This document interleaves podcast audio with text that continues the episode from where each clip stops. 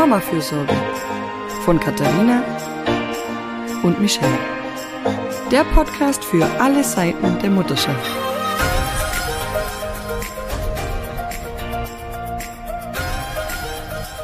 Hallo und willkommen zu einer neuen Folge von Mama-Fürsorge. Wir haben heute mal wieder einen Gast und das ist heute Daniela. Daniela ist Lehrerin und bindungsorientierte pädagogische Beraterin. Sie wagt gern den Perspektivenwechsel und ihre Themen sind unter anderem Adultismus und das innere Kind. Heute wollen wir mit ihr darüber sprechen, wie das eigentlich so ist mit der mütterlichen Widerstandskraft. Hallo Daniela. Hallo ihr beiden, schön, dass ich da sein darf. Danke, dass du da bist. Ja, ähm, Daniela, man hört ja wirklich von allen Seiten, dass äh, Mutterschaft doch äh, sehr herausfordernd ist und wir sind auch sehr froh darüber, dass das wirklich immer häufiger jetzt ähm, thematisiert wird. Vielleicht ist es unser, unser Filter, unsere Bubble, dass wir das Gefühl haben, dass dieses Thema ähm, aktiv wird, aber ähm, genau, vielleicht äh, verlässt das hin und wieder auch die Bubble und wird den anderen Menschen auch immer bewusster.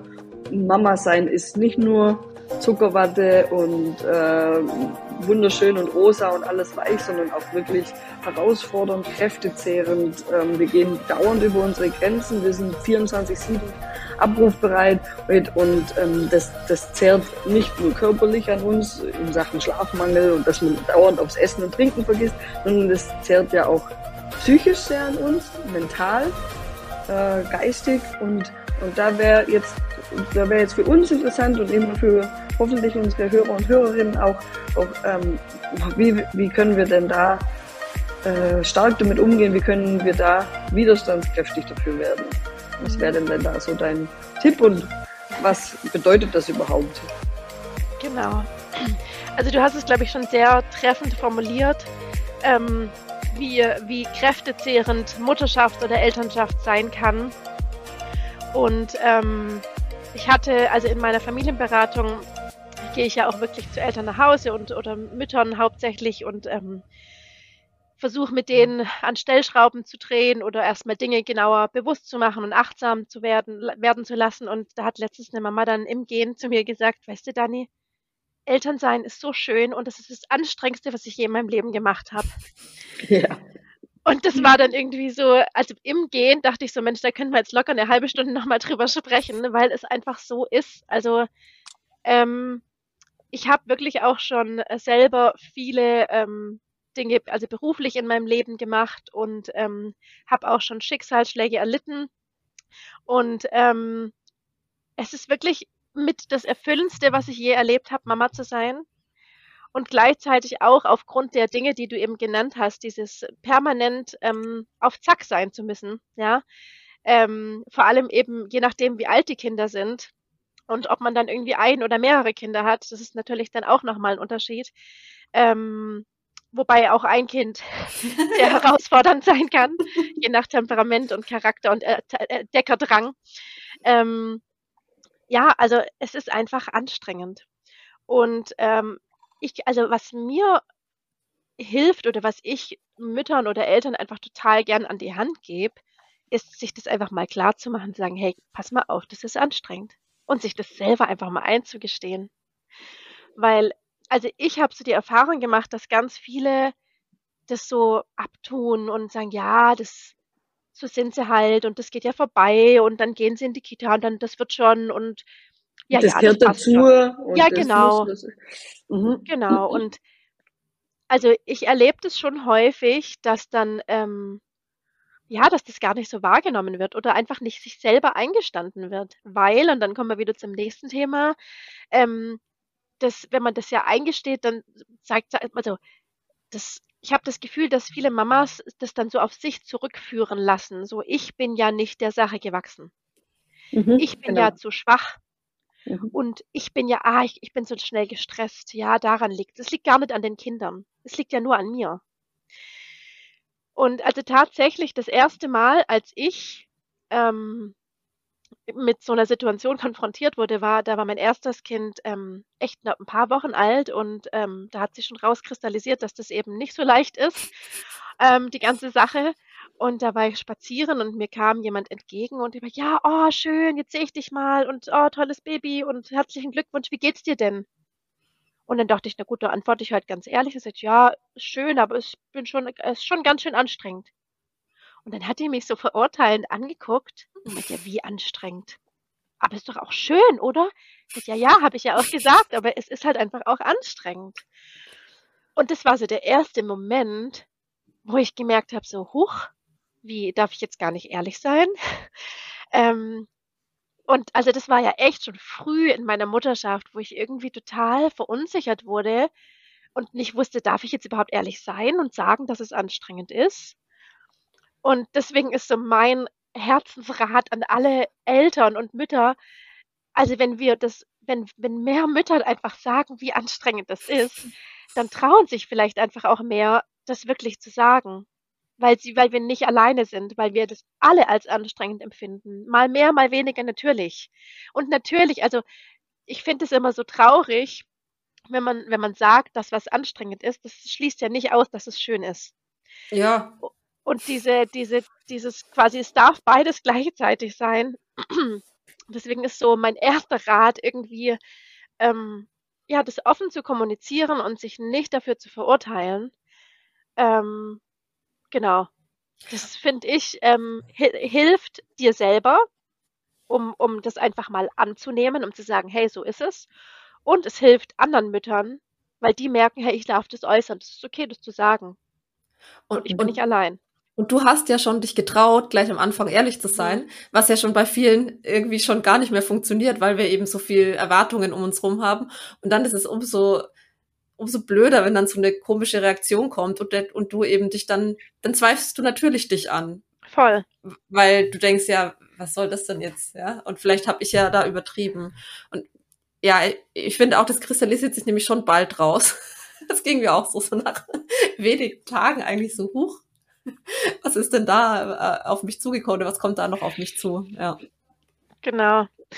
Ähm, wie die Michelle auch gesagt hat, also diese Resilienz, es ist ja im Endeffekt, wor worum geht es denn da? Dass man auf, auf Dinge, die einem im Leben passieren, also Umstände, die sich äh, ändern, die ähm, vielleicht Stress verursachen, die ähm, erfordern, dass ich mich irgendwie an irgendwas anpasse, dass ich damit ähm, relativ gut umgehen kann. Ja, darum geht's ja bei Resilienz. Und wenn man sich mal anschaut, was für ein krasser Wandel das ist, wenn man plötzlich ein Kind bekommt, ja, mhm. und wie sich das Leben einfach komplett umdreht. Und ich muss immer lachen, weil, also ich, ich war mal, also ich war mir so klar, dass ich total weiß, wie das alles läuft. also in meiner Schwangerschaft dachte ich so, ja, also ich weiß, das wird schon, das wird schon netter. Ich weiß, es wird auch anstrengend. Das ist okay. Ich bin darauf vorbereitet. Aber ganz ehrlich, ähm, du kannst dich noch so gut darauf vorbereiten. Ich finde, das haut dich einfach um. Ich habe da jetzt gerade so einen witzigen Tweet, also ich habe sehr lachen müssen. Und da hat jemand, äh, ich weiß leider nicht mehr wer, es tut mir leid für denjenigen oder diejenige, aber es war so, äh, mein Föhn kam mit 38 Seiten Bedienungsanleitung und das Baby durfte ich einfach so mitnehmen. Ja. Ja, genau das. Was kann ein Föhn? Warum der braucht der 38 sein? Also das ist mal ein anderes Thema. Aber ja, du nimmst das Baby mit und hast keine Ahnung. Und wenn wir mal ehrlich sind, und das Baby bringt keine Bedienungsanleitung mit, und du weißt ja, selbst wenn du dich vorbereitet hast, weißt du nicht, was genau dieses eine Baby für ein Charakter ist, für ein Typ, was es braucht, welche Bedürfnisse es mehr oder weniger hat. Ist es sehr, sehr sensibel oder ist es recht robust? Schläft es gut? Schläft es nicht? Schreit? Das weißt du alles nicht. Es bringt keine Bedienungsanleitung mit. Ich habe so lachen müssen. Ich habe mich auch für recht stressresistent gehalten, bevor ich Kinder bekommen habe. Und im Beruf bin ich äh, vielleicht auch nicht so, wie ich dachte immer, aber doch bin ich es eigentlich schon noch gefühlt.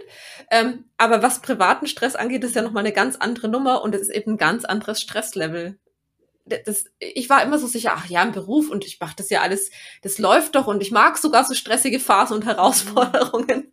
Und das, also was da die Resilienz angeht und solche Sachen, da musste ich auch echt nochmal umlernen. Und ich glaube, das geht, also es geht nicht nur uns Müttern, es geht auch uns Vätern so. Die sind ja. vielleicht nicht immer so krass damit konfrontiert, aber ich glaube, wenn ich jetzt äh, meinen Mann fragen würde, der hätte, der auch im Beruf da sehr äh, ja, gut performen kann und so, der hat auch nicht gedacht, was so ein Kind plötzlich äh, an, an Stresslevel verursachen kann. Mhm.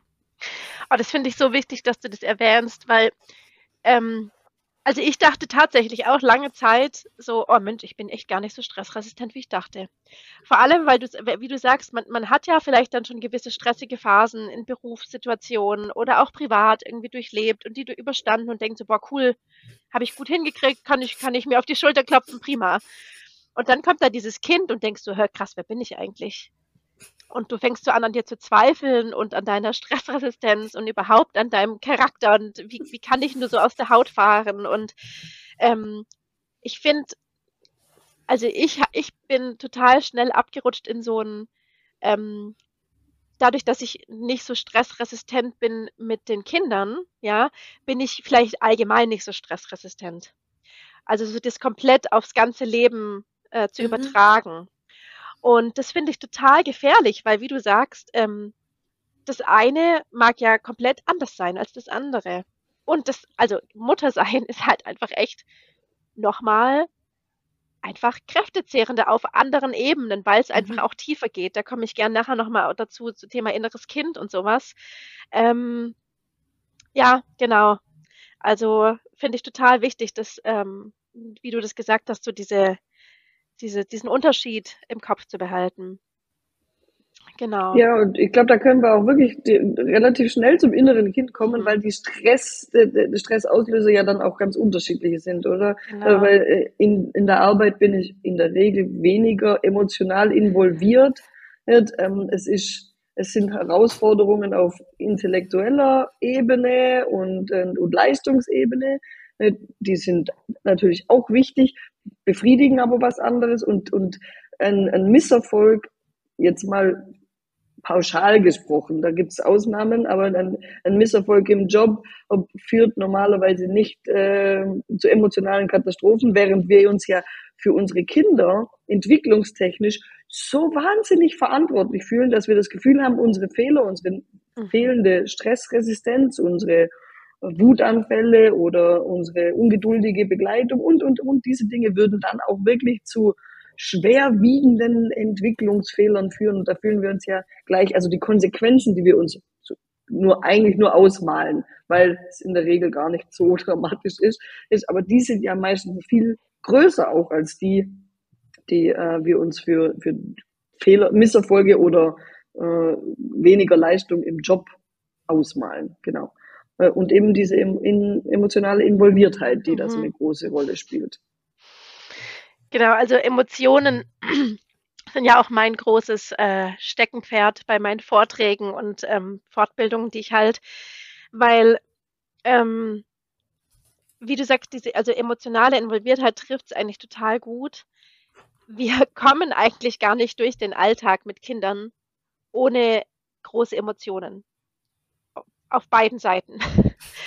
Und ähm, sich das bewusst zu machen und sich damit bewusst und achtsam auseinanderzusetzen, finde ich so, also ich finde, das ist die Basis. Und ich habe, ähm, also ich habe meine Kurse bisher so aufgebaut, dass ich ähm, quasi das dritte Modul war immer so die Gefühle der Kinder. Wie begleite ich die denn? Co-Regulation und so. Und ich habe jetzt eigentlich ist jetzt für mich, also weil ich da mich so viel mit beschäftigt habe, viel, viel wichtiger, der Schritt davor, meine eigene Selbstregulation. Also klar, das habe ich immer gelesen und habe das auch immer gesagt, hier äh, Selbstregulation vor Korregulation, schön und gut, aber sich das wirklich, wirklich bewusst zu machen und sich selber mit sich auseinanderzusetzen, das ist eigentlich unumgänglich, wenn du dich mit Kindern, wenn du, wenn du Mutter oder Vater bist oder wenn du ähm, einen Beruf hast, der mit Kindern zu tun hat, sei es Erzieherin oder Lehrerin, ähm, ja, also sich da wirklich bewusst auseinanderzusetzen damit,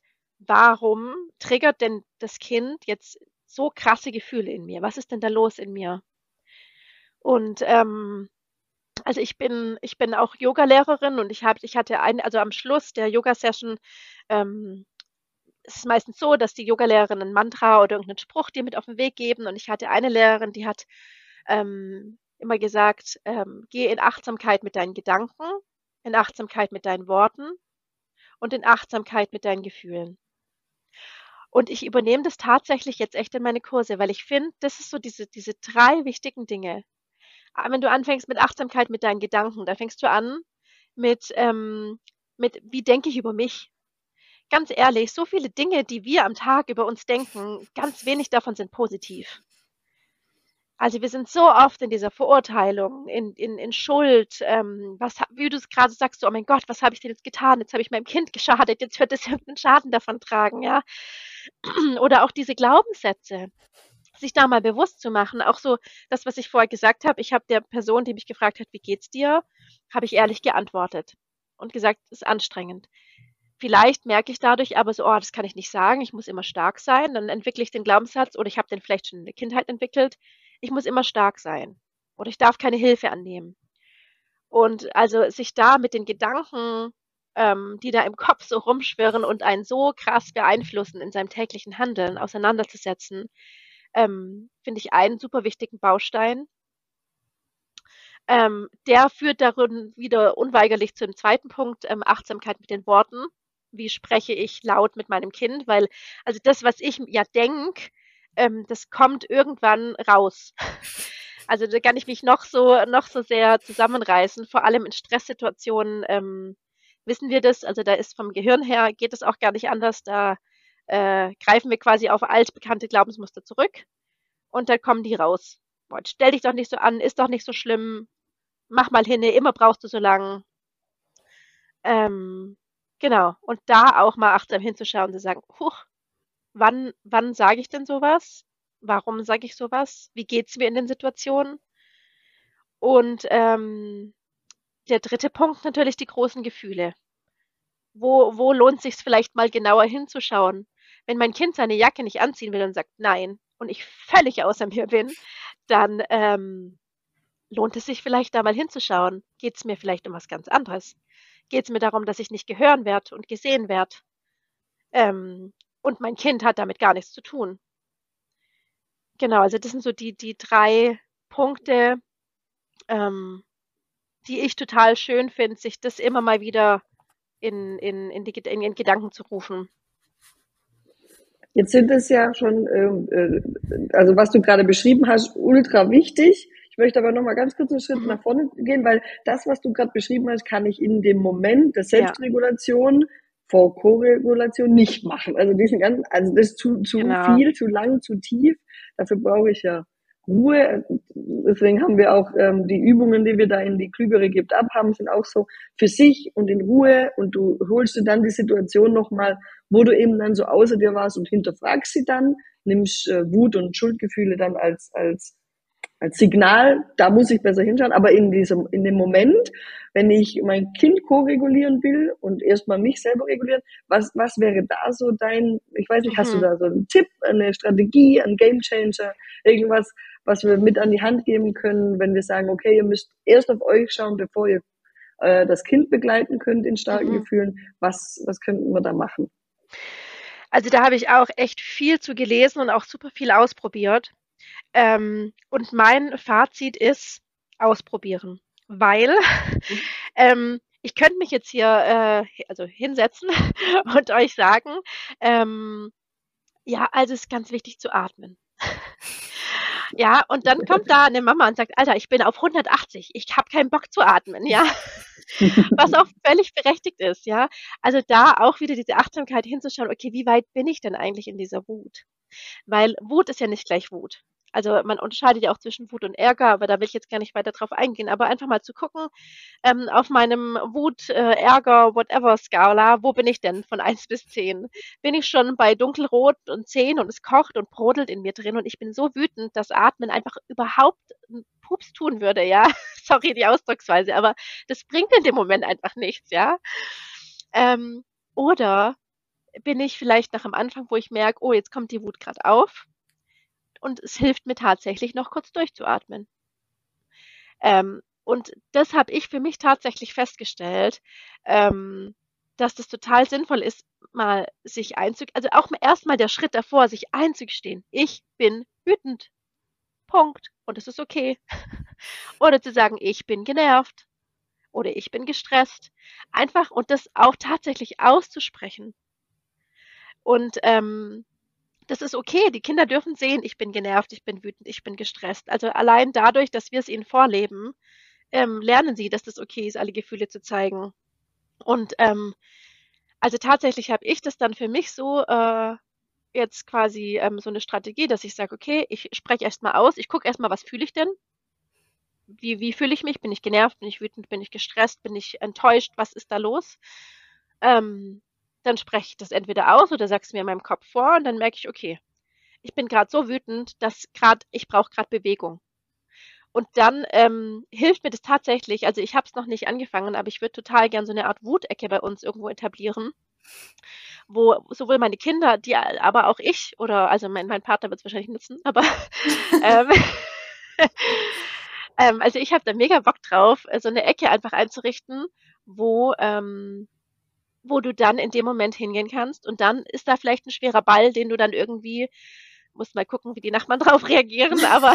oh, drüben sind sie wieder wütend. ja, genau. ähm, ja, den, den dann irgendwie gegen die Wand zu hauen oder auf den Boden zu klatschen. Oder also was ich letztens mit meinem Sohn gemacht habe, ist, ähm, der war dann so wütend und wollte mich dann hauen. Und dann habe ich gesagt, du schau mal, du kannst in meine Hände hauen, du kannst in meine Hände boxen, das ist okay für mich. Und dann war ihm das aber nicht genug. Dann habe ich gesagt, so, dann nehmen wir jetzt hier große, schwere Bauklötze und hauen die in die Bauklotzbox. Und dann macht es auch noch einen lauten Sound und dann kannst du daraus, kannst du nebenher noch rufen, ah! Und dann hat er das alles gemacht. Und dann hat er irgendwann, habe ich gesehen, wie so die Mundwinkel hochgingen. Ich sag, Mama, nochmal. und ähm, dann war das total süß. Dann war ich ein paar Tage später auch wütend und habe gesagt, Mama, hier ist ein Bauklotz.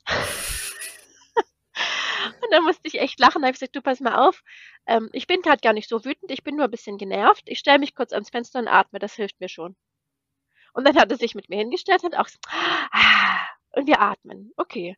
Und also das war wirklich, dann musste ich auch schon wieder lachen. Also da war es dann eh schon wieder rum.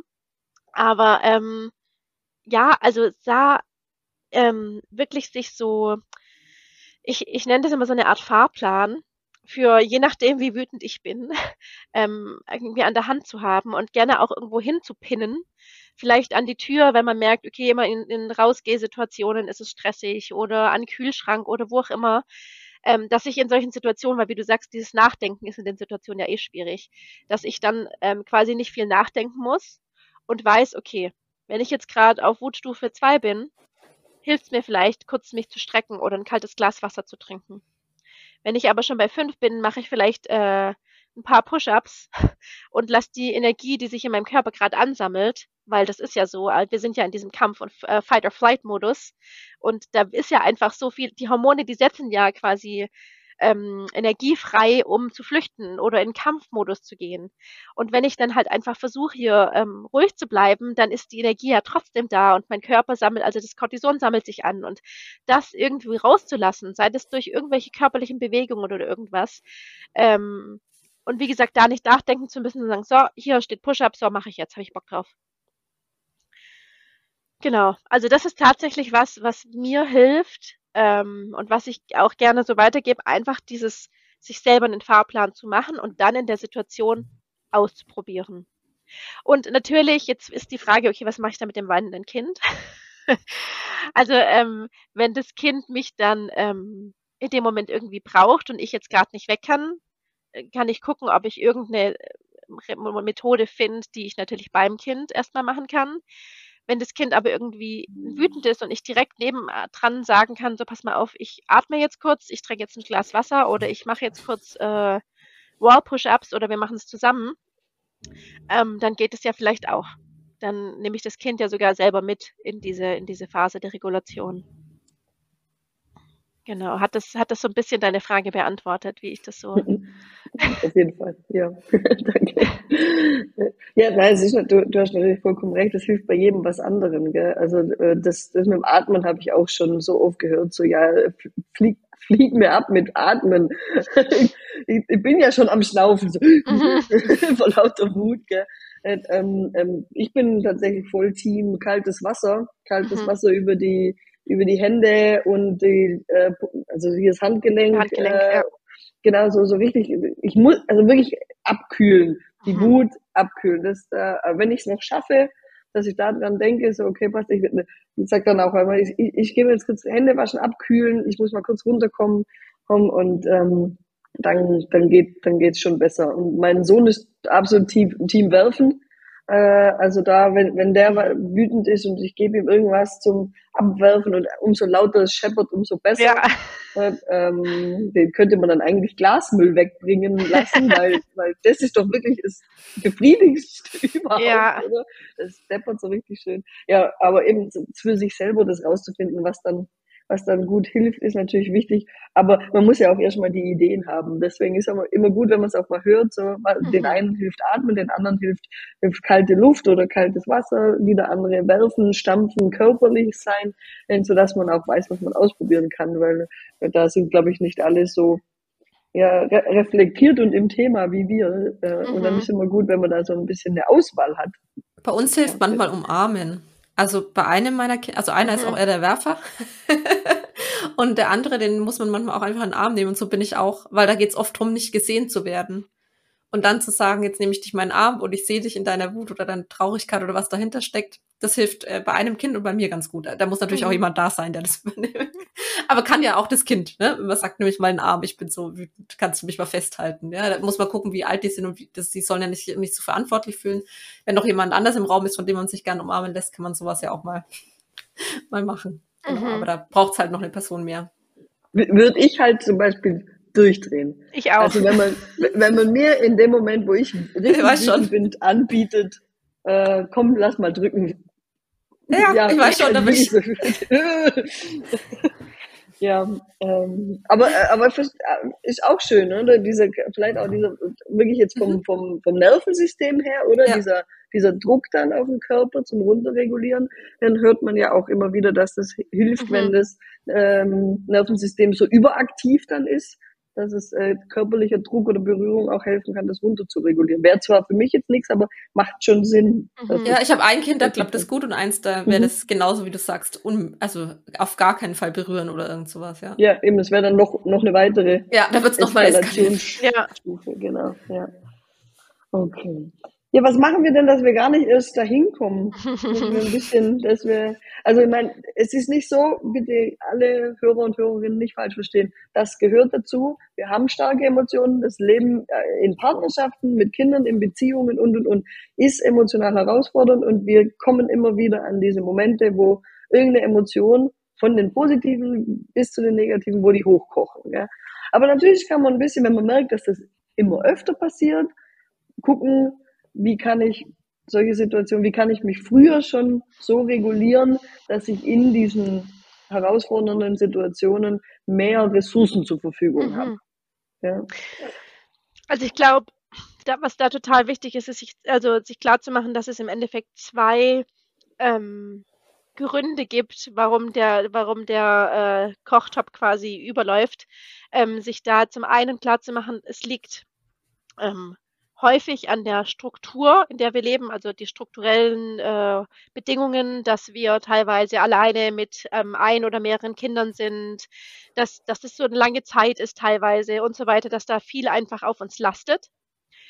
Und ähm, sich da bewusst zu machen, wo kann ich mir denn bewusst Pausen im Alltag gönnen, um diesen, diesen Alltag ähm, eben zu meistern. Und Pausen, jetzt werden viel, manche vielleicht aufschreien, sagen, ja, wo soll ich denn Pausen machen? Ich bin ja die ganze Zeit mit den Kindern allein und so. Ähm, ging mir auch so. Und tatsächlich habe ich jetzt, also bevor ich zum Beispiel gar kein Yoga mache und sage, na toll, jetzt habe ich heute wieder kein Yoga gemacht, jetzt ist es total nervig. Oder ob ich halt Yoga mache und nebenher meine Kinder mir rum, um mich rumturnen, dann mache ich halt lieber das. Natürlich ist es nicht zu vergleichen mit, ich mache ruhig Yoga und am Schluss mache ich noch die Entschlussentspannung und liegt da zwei Minuten und niemand krabbelt auf mir rum, ja. Ähm, das ist natürlich nicht miteinander zu vergleichen. Ähm, aber es ist ja immerhin schon mal ein Ansatz von Selbstfürsorge. Und ähm, auch da einfach immer wieder achtsam zu gucken, wo kann ich denn Momente, so wie sie einfach auch sind, genießen. Also zum Beispiel, wenn die Kinder oder das Kind gerade irgendwie ganz ruhig für sich spielt. Gibt, gibt ja Momente, wo das so ist am Tag und es streitet sich niemand und es schlägt sich niemand und es will niemand was von dir und du kannst einfach kurz da sitzen und deinen Kaffee trinken und das bewusst wahrzunehmen. Und ich bin dann auch so eine Kandidatin, die dann sagt, oh cool, okay, komm, guckst du mal schnell aufs Handy, gibt es irgendwelche Nachrichten zu beantworten oder irgendwelche E-Mails und das einfach nicht zu tun, sondern zu sagen, so, stopp, voll cool. Ich atme kurz durch und trinke meinen Kaffee oder meinen Tee oder esse ein Stück Kuchen oder whatever. Ähm, und sich da einfach wirklich bewusst immer wieder Momente, ich würde jetzt mal nicht mal sagen, Pausen zu gönnen, sondern einfach Momente der Achtsamkeit zu nehmen und daraus so ein bisschen zu zehren. Und nochmal kurz an der Stelle, das soll nicht ersetzen, dass ihr euch wirkliche Pausen gönnt ohne Kinder. ähm, genau.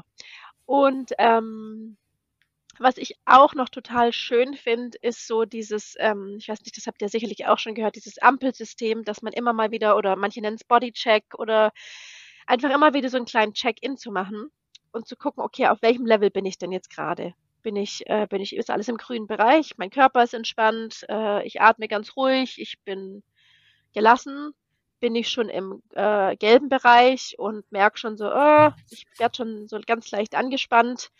Ähm, und da auch mal zu gucken, wo spüre ich denn Anspannung im Körper? Ähm, bin ich ein Mensch, der dann die Schultern anspannt oder bin ich dann ein Mensch, der irgendwie so anfängt, schon die Fäuste zu ballen oder den Kiefer zu pressen oder werde ich schon langsam mit meiner Stimme ein bisschen lauter? Ähm, weil unweigerlich geht es dann vielleicht, wenn dann irgendwo quasi der Tropfen auf den heißen Stein kommt, unweigerlich rot über zu rot. Und ähm, um das ähm, wie du vorher auch schon gesagt hast, alle Gefühle dürfen sein, ja, aber man will ja, also ich will ja auch nicht ständig auf dem roten Level sein und äh, außer mir sein. Ähm, quasi, um das zu vermeiden, ist es schon wichtig, sich immer mal wieder bewusst zu machen, okay, wo bin ich gerade? Und dann zu merken, so, oh, ich bin in, im, also im gelben Bereich und festzustellen, okay, was kann ich, was würde mir denn jetzt helfen, um wieder runterzukommen? Bevor ich überhaupt irgendwie auch schon ansatzweise in Richtung Rot gehe. Zu merken, okay, es geht jetzt Richtung Abend, die Kinder sind schon müde, es wird ein bisschen quengeliger von der Stimmung her und ähm, ich merke schon, ah, es stresst mich gerade schon so ein bisschen. Hilft es mir jetzt vielleicht zu sagen, okay, ich atme jetzt kurz. Also vielleicht hilft es, das ist das, was ich vorher meinte, auf welchem Level bin ich auch von eins bis zehn. Wenn ich da noch so ganz am Anfang bin, hilft mir jetzt vielleicht atmen. Oder kurz kaltes Wasser oder ähm, was mir tatsächlich hilft, ist Musik entweder hören oder selber mitsingen. ähm, genau, und da, ähm, also das finde ich einen sehr schönen ähm, Moment, sich das quasi immer wieder mal abzurufen, wo stehe ich gerade. Und also im idealen Fall ist da noch irgendeine andere Person, die dann vielleicht kurz übernehmen kann, wenn ich merke, so, oh, ich brauche jetzt echt kurz eine Pause, ich muss kurz irgendwo alleine in den Raum gehen und für mich zwei Minuten sein, ähm, wenn ich kurz vor Rot bin oder schon im roten Bereich. Genau, also das ist quasi so dieses, diese ganze Bereich strukturelles und so weiter und so fort. Und dann kommt halt der andere große Bereich, äh, Trigger, inneres Kind, was ist da los? Ähm, und das ist ja das, das kommt ja so aus dem Nichts, meint man ja häufig. Aber wenn man sich da, also wenn du dich damit wirklich näher auseinandersetzt und hinschaust, was sind es denn Situationen? Sind es häufig die gleichen oder ähnliche Situationen, die dich so extrem wütend machen? Und ähm, also inneres Kind ist ein riesengroßes Thema, aber was ich da jetzt an die Hand geben würde, ist, sich, also wenn du weißt, es gibt so Situationen wie, ich möchte mein Kind abends umziehen und Zähne putzen und ins Bett bringen und das eskaliert. Wir werden beide wütend, das Kind hat keinen Bock auf Zähne putzen, wir schreien uns beide an, sich das vorher klar zu machen und dann mit einer anderen Haltung da reinzugehen. Und dann reinzugehen und sagen, okay, das stresst mich häufig und dann vielleicht äh, tatsächlich in, in den Dialog zu gehen mit dem inneren Kind und zu sagen, pass mal auf, ich sehe dich, du fühlst dich gerade nicht gesehen, ich bin für dich da. Und ähm, da also innere Kindarbeit im Endeffekt zu machen, um diese ganzen Trigger, die uns ja auch so krass wütend werden lassen, ähm, ja, einfach mal anzuschauen. Genau.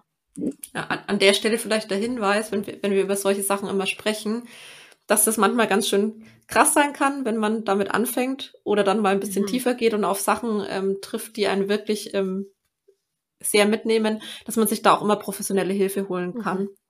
und sollte, wenn man merkt, dass es da Sachen gibt, die man allein nicht ähm, gehandelt kriegt. Was völlig in Ordnung ist und ganz viele von uns haben Punkte aus der Kindheit mitgebracht oder aus, aus unserem Leben, wo wir sagen, da können wir ganz allein vielleicht nicht dran arbeiten, weil es zu tief geht oder weil wir gar nicht so richtig weiter wissen. Ähm, sollte sowas auftauchen, äh, sucht euch gern auch immer Hilfe. Ja, aber viele von uns kommen auch gut mit dem Konzept klar, wenn man das zum ersten Mal hört, da gibt es ein inneres Kind, das fühlt sich verletzt, nicht gesehen oder solche Sachen und die Glaubenssätze, über die wir oft sprechen. Wenn man damit mal anfängt zu arbeiten, kann das schon auch manchmal, ja, es gibt so ein, zwei, drei Glaubenssätze vielleicht, die man identifiziert, die einem richtig weiterbringen können, wenn man sie denn mal hat, finde ich. Aber wie gesagt, wenn man das nicht allein schafft, ähm, ist es keine Schande, sondern wirklich toll, wenn man sich Hilfe holt. Mhm. Es, ich wollte da gerade auch kurz einhängen, weil, weil wir dürfen nicht vergessen, unser, unser Hirn und unsere Psyche sind halt auch wirklich sehr gut darin, Sachen vor uns zu verstecken oder uns nicht ranzulassen oder uns zu schützen einfach. Gell? Also die meinen das ja auch nicht böse, sondern wir haben vielleicht in der Kindheit was erlebt, wo unsere Psyche uns davor beschützt, dann jetzt im Erwachsenen sein und trotzdem finden diese Dinge ihren Weg über eben, wenn sie ausgelöst werden durch unsere Kinder und äh, sich das mal äh, klar zu machen, dass jemand anderes da uns viel besser dabei helfen kann, diese Vorhänge wegzuziehen und diese Zusammenhänge aufzudecken, vor denen uns die Psyche halt irgendwie durch Verzerrung der Erinnerung oder Verdrängung oder so schützen will. Also, dass es dann eben keine Schande ist, sondern ein logischer Prozess, dass jemand anders mir dabei helfen muss, dass ich da äh, Klarheit schaffe äh, und ich das alleine gar nicht meine, meine eigene Psyche nicht quasi überlisten kann, dass sie mal den Vorhang wegzieht. Geht, ähm, da gibt's Menschen dafür, die das gelernt haben, die einem dabei helfen, die einen dabei begleiten und ganz, ganz wichtig, die einen dabei auffangen. Mhm. Weil da kann man halt auch einfach ziemlich tief stürzen. Und es klingt jetzt so, ja, warum sollte ich denn das dann machen? Weil das klingt ja irgendwie ziemlich blöd. Der Vorhang soll mal bleiben und ich will nicht irgendwo reinstürzen. Naja, prinzipiell, wenn ich denn das irgendwann aufgelöst habe und mein inneres Kind versöhnt ist mit der Kindheit und mit dem Weg, den es gegangen ist, bis es jetzt eine erwachsene Mutter in diesem Fall, wie wir jetzt gesprochen haben, oder ein erwachsener Vater geworden ist, ist dann äh, wird, dann integrieren sich diese Gefühle in unsere Persönlichkeit. Das bedeutet, wir sind damit versöhnt und sie ärgern uns nicht mehr mit, mit negativen Gefühlen, Träumen, Ängsten, Sorgen, Belastungen, äh, die wir nie zuordnen können. Und das macht uns dann als erwachsener Person insgesamt stabiler. Genau. Ich finde einfach auch ähm, diesen Schritt zu gehen, also auch sich Hilfe zu holen, das ist ja häufig so verpönt. Und sich da, also deswegen finde ich es total schön, dass ihr das jetzt beide ansprecht, ähm, sich da einfach auch frei zu machen von dieser, von dieser Scham, mit der das ja häufig behaftet ist ähm, sei das jetzt Coaching oder sei das jetzt ähm, ähm, wirklich psychologische Berat also Beratung oder Betreuung oder so. Ähm, ja, weil so dieses Fallen, wie du das beschrieben hast, und ich finde, ich, was ich halt einfach auch total spannend finde, ist, ich kann mir, ähm, ich kann zum Beispiel selber feststellen, okay, ich werde immer wütend aufgrund ähm, dieser und jener Situation in meiner Kindheit. Aber was ich dann daraus mache, das weiß ich vielleicht nicht. Also so, wie, wie kann ich denn diesen Glauben, also ich, was ich total schwierig finde, ist auch so diese Glaubenssätze, was steckt denn dahinter wirklich für einen Glaubenssatz? Das finde ich manchmal gar nicht so leicht. Also das sagt man immer so leicht, ja, ja, jetzt schaust mal hin, was sind da für Glaubenssätze oder was hast du denn da als Kind erlebt? Na naja, gut. Also zum Beispiel bei mir, ähm, um da mal vielleicht ein Beispiel zu machen, ähm, ich hatte zum Beispiel als Kind keine, also keinerlei Form von Einschlafbegleitung und ich, also ich schlafe heute noch super schwer ein. Und ähm, als mein äh, eines meiner Kinder dann Schwierigkeiten hatte beim Einschlafen und ich da irgendwie teilweise stundenlang lag, hat mich das total wütend gemacht. Und ich dachte, ja gut, das liegt äh, ähm, vielleicht daran, dass ich das irgendwie auch nicht hatte, bla bla. Und dann denkst du so, ja gut, und jetzt? Jetzt weiß ich das und trotzdem bin ich noch wütend. Schön. Also das war dann echt so, deshalb war ich echt ein bisschen verzweifelt, weil ich dachte, cool, jetzt setze dich da so mit auseinander. Jetzt hast du erkannt, warum du wütend bist und es hilft dir halt überhaupt nicht weiter. Also jetzt, ich bin jetzt deutlich weiter und weiß jetzt, was dahinter steckt. Aber ähm, deswegen, also manchmal also sieht man so den Wald vor lauter Bäumen nicht. Also ich fand das total schön, wie du es gesagt hast, mit diesem Vorhang. Da steht man so direkt davor und sagt, äh, ich bin doch schon da. Was soll ich denn jetzt? Obwohl man eigentlich noch einen Schritt weitergehen könnte. Und dieses Rauskitzeln, dieses eines Schrittes weiter, ähm, das äh, ist manchmal alleine halt eben nicht so leicht, genau. Ja, und man darf auch nicht vergessen, das innere Kind ist prinzipiell also als, als ähm, Methode entstanden äh, aus der Psychotherapie, aus der systemischen Methode, wo man ja diese inneren Anteile eben dann auch personalisiert und oftmals zum Beispiel durch so Aufstellungen geleitet wird, wo man dann diese, diese Rolle dann auch wirklich aktiv einnimmt, um sich mit ihr dann auseinanderzusetzen genau. und um sich mit ihr zum Beispiel zu versöhnen und das innere Kind gedanklich in den Arm zu nehmen und zu sagen, so okay, ja, du bist als Kind nicht in den Schlaf begleitet worden und ähm, ich, ich gebe dir das jetzt, was du damals nicht bekommen hast. Also das bekommt man ja dann so angeleitet mit Perspektivenübernahme, Rollenspiel und und und. Und so ist es ja entstanden, was jetzt halt häufig auch in Ratgebern und in Coachings und so verwendet wird, ist, aus, ist eine Psychotherapie, äh, psychotherapeutische Methode.